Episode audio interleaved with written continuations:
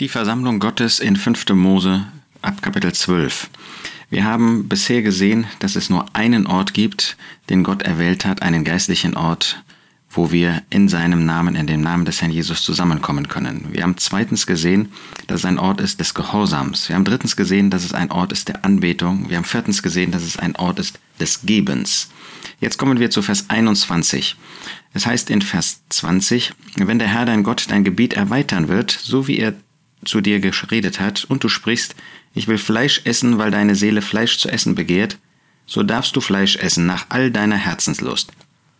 Wenn der Ort, den der Herr dein Gott erwählen wird, um seinen Namen dahin zu setzen, fern von dir ist, so darfst du schlachten von deinem Rind und von deinem Kleinvieh, das der Herr dir gegeben hat, so wie ich dir geboten habe, und in deinen Toren essen nach aller deiner Herzenslust. Gott hat hier also eine Vorschrift gegeben, dass das Volk Israel, das in der Wüste Fleisch nur dann essen konnte und durfte, wenn dieses Fleisch vorher, die Tiere also, auf den Altar gekommen sind, auf den Brandopferaltar, hat er nun aber diese Freiheit gegeben, sagen wir, wenn der Israelit im Norden in Galiläa wohnte, dass er nicht jedes Mal zu dem Altar nach Jerusalem später dann eben gehen musste, sondern dass er das zu Hause auch essen durfte. Wenn dieser Ort fern von dir ist, das heißt, äh, Gott hat durchaus ein, ähm, wie soll ich sagen, eine Rücksicht genommen darauf, dass das Volk Israel örtlich von diesem Ort weit entfernt war. Nun, für uns hat das eine geistliche Bedeutung. Was haben sie gegessen? Sie haben Fleisch, Rind und Kleinvieh und so weiter nach Herzenslust gegessen. Sie durften sogar die Gazelle, Vers 22, den Hirsch essen. Ähm, alles das, was rein war. Der Unreine und der Reine dürfen es ohne Unterschied essen. Nur halte dich daran äh, fest, nur halte daran fest, kein Blut zu essen, denn das Blut ist die Seele und du sollst nicht die Seele mit dem Fleisch essen. Das heißt, das Volk Israel durfte, wo immer sie waren, wenn das eben einigermaßen entfernt war von Jerusalem, dann durften sie dieses reine Fleisch, Fleisch von reinen Tieren essen. Das zeigt uns, dass die Grundlage der Gemeinschaft ähm, immer ist, dass der Herr Jesus gestorben ist. Denn sie mussten diese Tiere schlachten. Diese Grundlage ist immer und bleibt der Herr Jesus. Das heißt, wenn wir Gemeinschaft miteinander pflegen, dann gibt es keine andere Grundlage für diese Gemeinschaft. Gibt es auch keinen anderen Inhalt für die Gemeinschaft als die Person des Herrn Jesus. Gott hat also die Gemeinschaft, die wir miteinander pflegen dürfen, nicht an diesen Ort gebunden. Wir dürfen auch, und das ist eine große Gnade, außerhalb der Zusammenkünfte, außerhalb dieses Ortes, wo wir mit anderen im Namen des Herrn Jesus zusammenkommen, dürfen wir Gemeinschaft pflegen. Wir sehen das also selbstverständlich an. Aber so selbstverständlich ist das gar nicht. Das ist eine große Gnade Gottes, dass er die Gemeinschaft nicht beschränkt auf die Zusammenkünfte. Und wir brauchen und sollen das auch nicht tun. Ist dir das wertvoll, dass du Gemeinschaft mit deinem Bruder, mit deiner Schwester, mit Gläubigen haben darfst? Und dass wir in einer solchen Situation uns nähren dürfen an der Person des Herrn Jesus und zwar immer in Verbindung mit seinem Werk. Sie durften ja äh, das Fleisch nicht einfach so essen, das Blut musste heraus. Das heißt, sie konnten nicht jetzt einfach ähm, ein, ein ähm, nicht gekochtes oder äh, nicht erhitztes ähm, Fleisch, nicht am Feuer gebratenes Fleisch essen, sondern sie mussten sehen, dass das Blut herauskam und dass dann eben das alles gebraten wurde. Das heißt, die Gemeinschaft, die wir haben dürfen, sie beschränkt sich nicht auf die Zusammenkünfte, sie ist aber immer verbunden mit dem Herrn Jesus.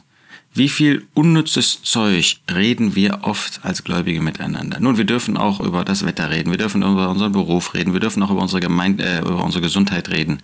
Aber ist der zentrale Inhalt unserer Gemeinschaft wirklich der Herr Jesus?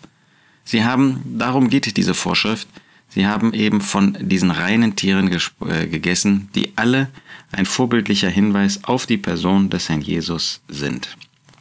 Lasst uns einfach mal prüfen, inwiefern wirklich der Herr Jesus der zentrale Inhalt ist und inwiefern wir diese Gemeinschaft auch suchen und pflegen. Es ist eben gerade in der heutigen Zeit verkehrt zu meinen, dass es nur in den Zusammenkünften Gemeinschaft gibt. Keine Frage, das ist ein besonderer Höhepunkt der Gemeinschaft weil da der Herr Jesus selbst in der Mitte ist, persönlich. Das hat er für die Zusammenkünfte zugesagt nach Matthäus 18, Vers 20. Aber es gibt Gemeinschaft darüber hinaus und das Neue Testament macht uns ganz deutlich, sagen wir in Apostelgeschichte 2, dass der Herr wünscht und sich darüber freut, wenn die Gemeinschaft auch außerhalb der Zusammenkünfte, wie es da in den Häusern war, mit Frohlocken verwirklicht worden ist. Aber immer, er ist der Inhalt, er ist der Mittelpunkt. Ist das wirklich wahr in unseren Treffen, wenn wir uns treffen als Freunde, wenn wir uns treffen als Familien, dass es letztendlich um die Person des Herrn Jesus geht, dass wir uns mit ihm auch beschäftigen, dass wir sein Wort lesen? Dann heißt es weiter in Vers 26.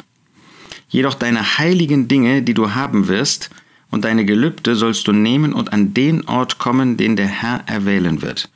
Und deine Brandopfer, das Fleisch und das Blut sollst du auf dem Altar des Herrn deines Gottes opfern, und das Blut deiner Schlachtopfer soll an den Altar des Herrn deines Gottes gegossen werden, und das Fleisch magst du essen. Habe Acht und höre auf alle diese Worte, die ich dir gebiete, damit es dir und deinen Kindern nach dir wohlergehe in Ewigkeit, weil du tust, was gut und recht ist in den Augen des Herrn deines Gottes. Das ist also der sechste Punkt. Wir sehen hier, dass es einen Ort, ich nenne das einmal der Hingabe gibt. Anbetung und Dienst sind also untrennbar verbunden mit diesem einen Ort. Deine heiligen Dinge, die du haben wirst, und deine Gelübde sollst du nehmen. Das spricht eben von dieser Hingabe und das spricht von dem Dienst, den wir haben. Ist uns das bewusst, dass der Ort der Hingabe untrennbar in Gottes Augen verbunden ist mit diesem einen Ort? Dienst getrennt von dem Zusammenkommen.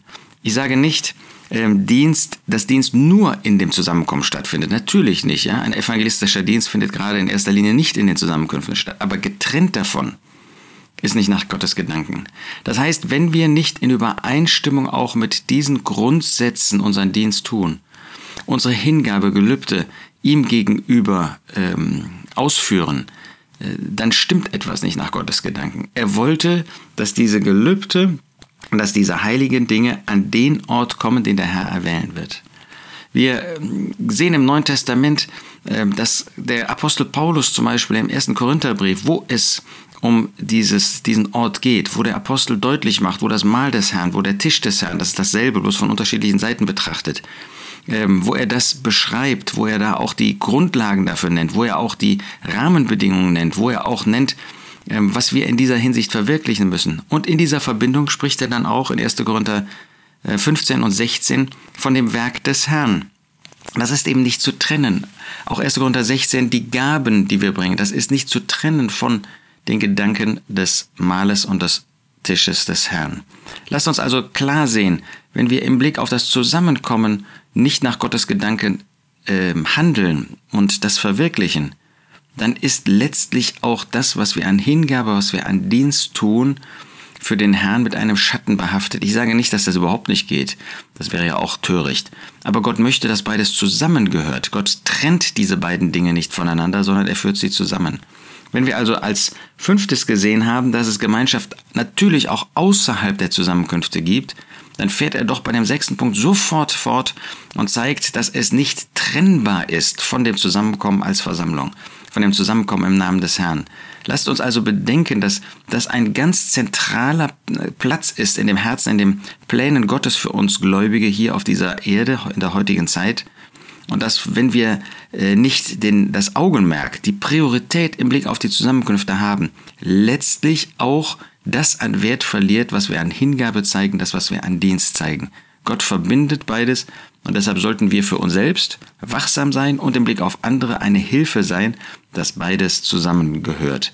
Habe Acht und höre auf alle diese Worte. Gehorsam ist ein durchgehendes Prinzip, was der Geist Gottes hier in Verbindung mit dem Zusammenkommen äußert.